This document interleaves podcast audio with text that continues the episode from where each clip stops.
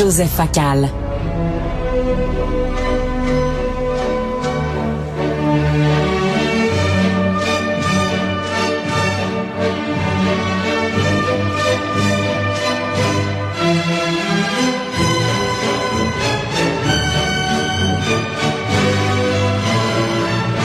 Joseph, on va parler des films de science-fiction. Est-ce que ça te ramène des, images dans la tête? Euh, c'est bien sûr euh, euh, la valse de Strauss qui est utilisée dans 2001, le titre de l'espace de Kubrick. Oui, oui, c'est quand on voit la navette s'approcher, bon, ils vont faire la jonction. C'est un film absolument extraordinaire c'est un film, écoute, je l'ai vu je sais pas combien de fois. On pourra, toi et moi, discuter jusqu'à demain matin ah de la signification du monolithe. Et puis bon, tu sais, Kubrick lui-même a dit interprétez-le comme vous voulez. Euh, L'ordinateur qui, à un moment donné, décide que c'est lui qui prend le contrôle des vraies affaires. Et puis aussi, écoute, Richard, je peux pas, je peux pas te cacher que pour tous ces films de science-fiction des années 60 et 70, y compris les plus grands comme les moins bons, j'adore l'esthétique absolument cheesy campy des costumes de cette époque-là. Tu sais, ils sont tous habillés comme en polyester, de couleur beige, un peu stretché, dans des collants. Ils ont tous l'air comme des gens aseptisés dans des labos. Puis ils ont une démarche planante. Tu sais, comme si c'était sur, sur, des tapis roulants, là. mais, mais Joseph, peux-tu croire que ce film-là que je revois régulièrement, je sais pas combien de fois je l'ai vu, c'est une des plus grandes expériences cinématographiques de ma vie, la première fois que je l'ai vu.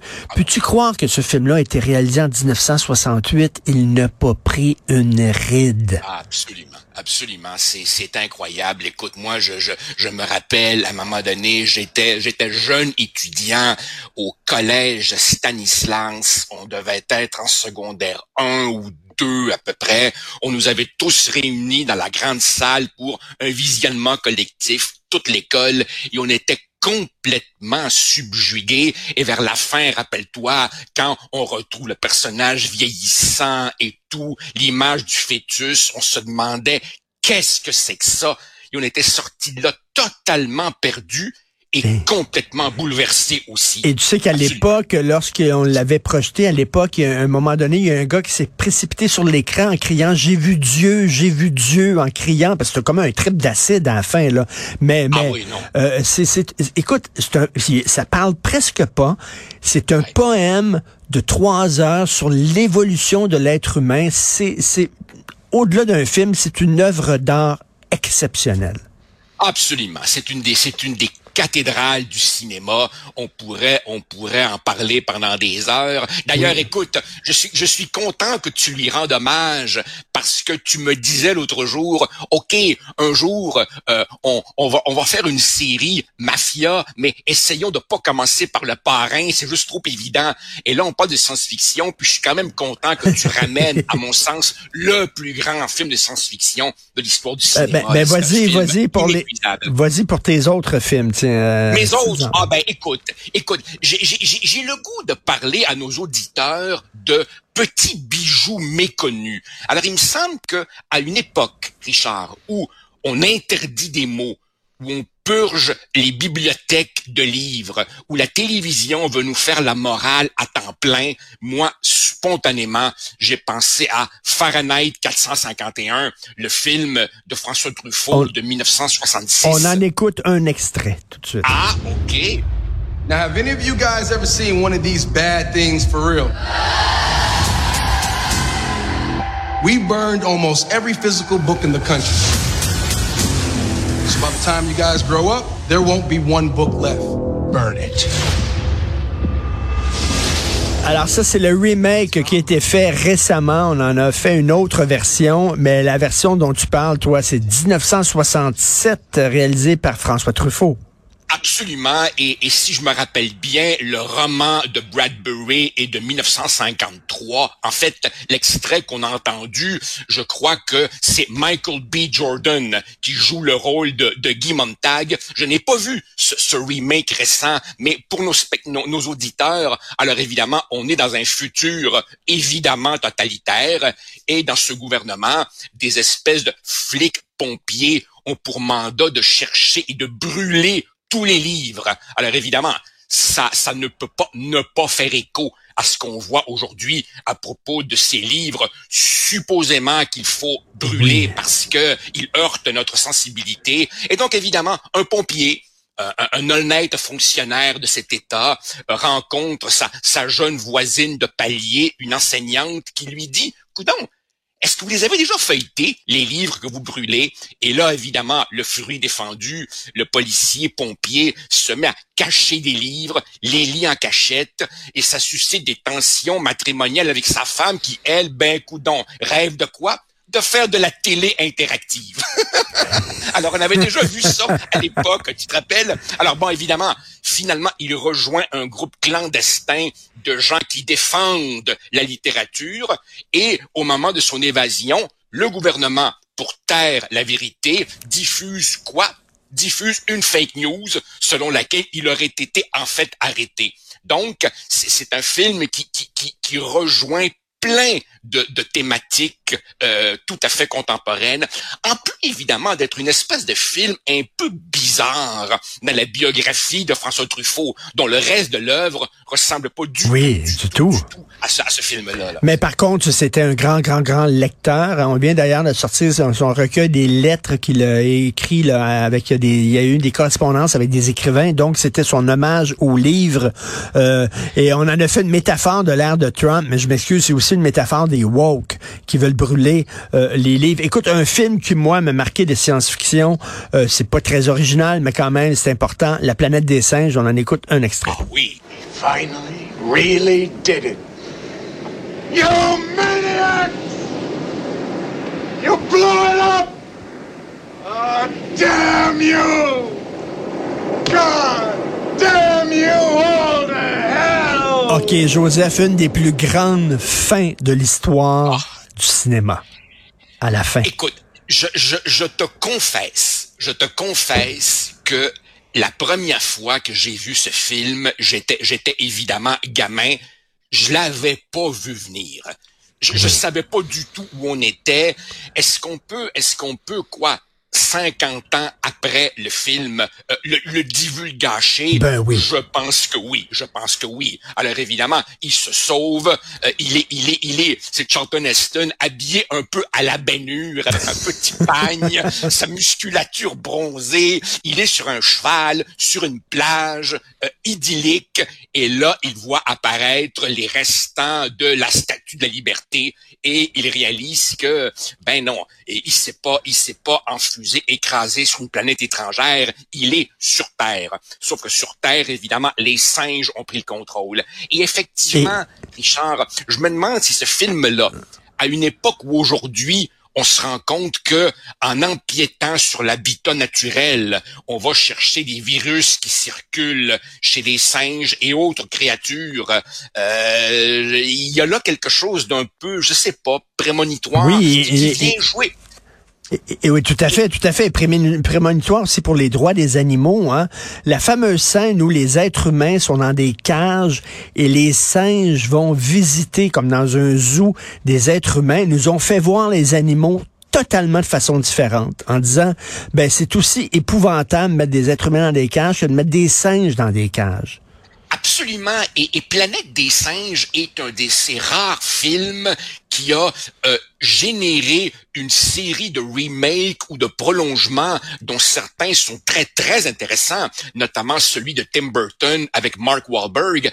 Et ça vient jouer, je crois, aussi sur cette espèce de crainte que cette nature grouillante, luxuriante, qui se reproduit à un rythme fou, coudon, qu'est-ce qui nous garantit qu'un jour, une autre race de créatures ne se révolterait pas tu veux, contre la mainmise un peu écrasante de, de, de l'être humain.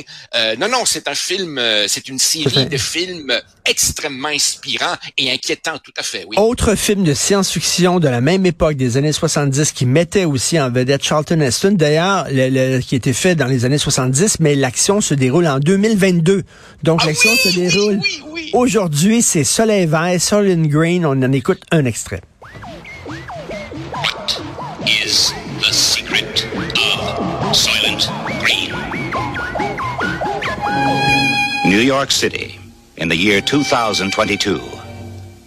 Nothing runs anymore. Nothing works. But the people are the same. And the people will do anything to get what they need. This is the police. Ah, c'est génial, ça, c'est la bande-annonce, Joseph. Ah, Richard, les recherchistes sont fantastiques. Dis-leur merci de ma part. Ils me font remonter dans le temps. C'est merveilleux. Alors oui, écoute, c'est un film de 73. Si je me rappelle bien, c'est le dernier rôle de Edward J. Robinson Oui. avant de mourir. Alors on est, en, on est en 2022 à New York. Le, le hasard peut pas mieux faire les choses.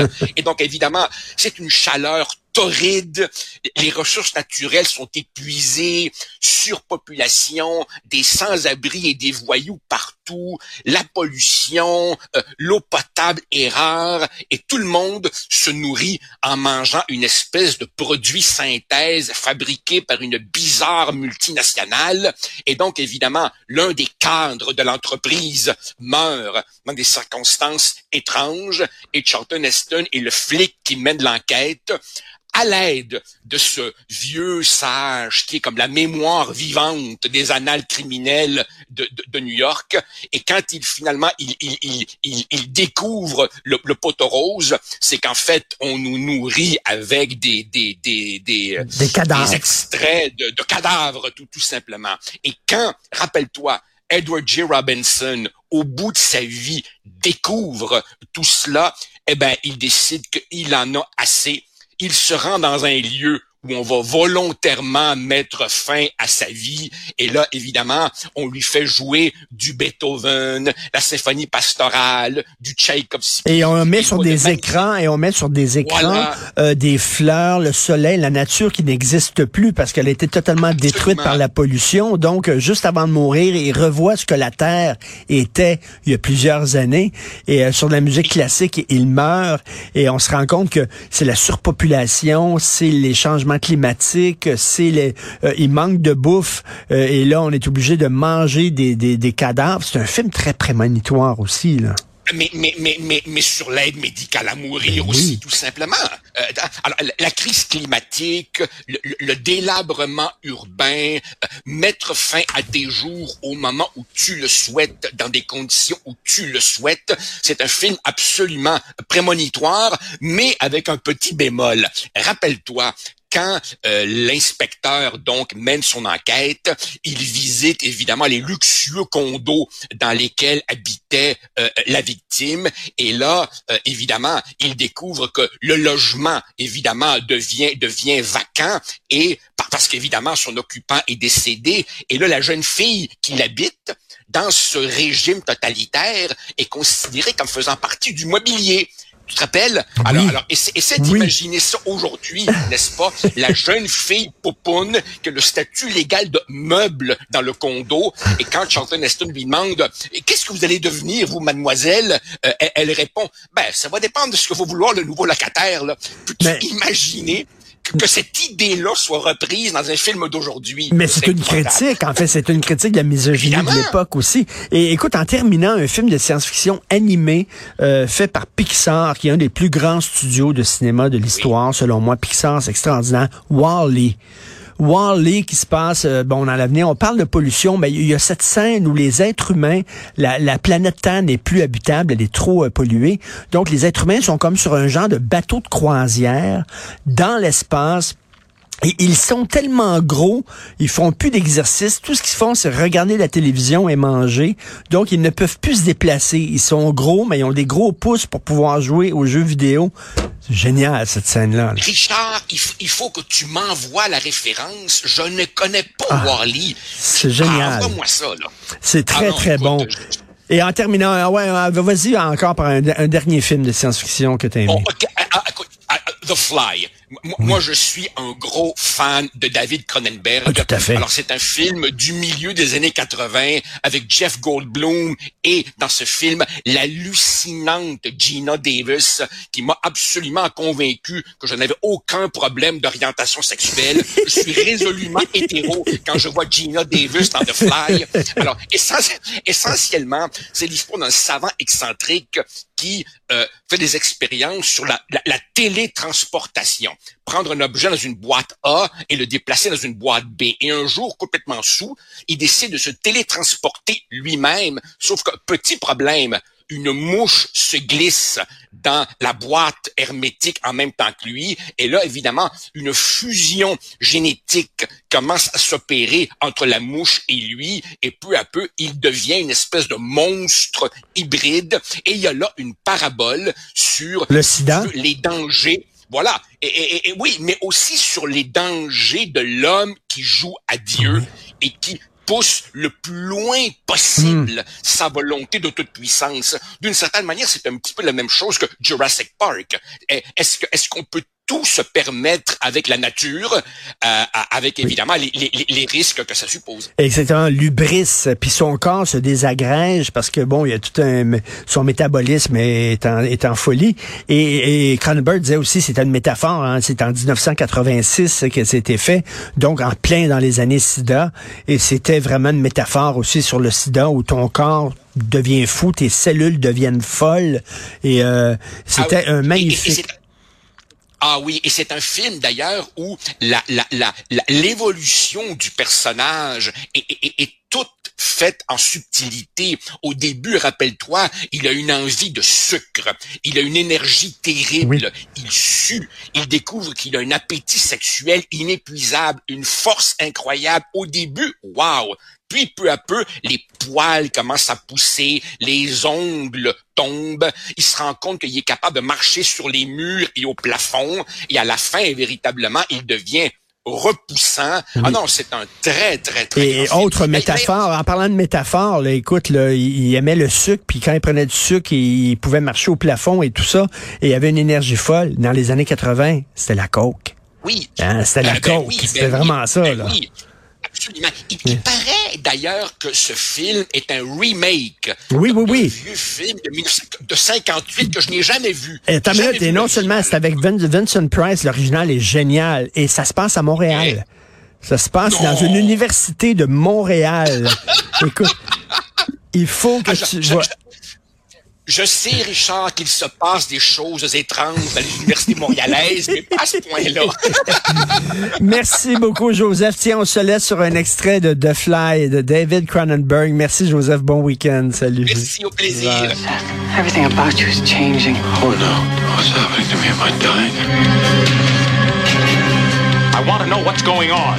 What does the disease want? wants to turn me into something else. Oh no. A fly got into the transmitter pod with me that first time when I was alone. Don't go back to it. Could be contagious.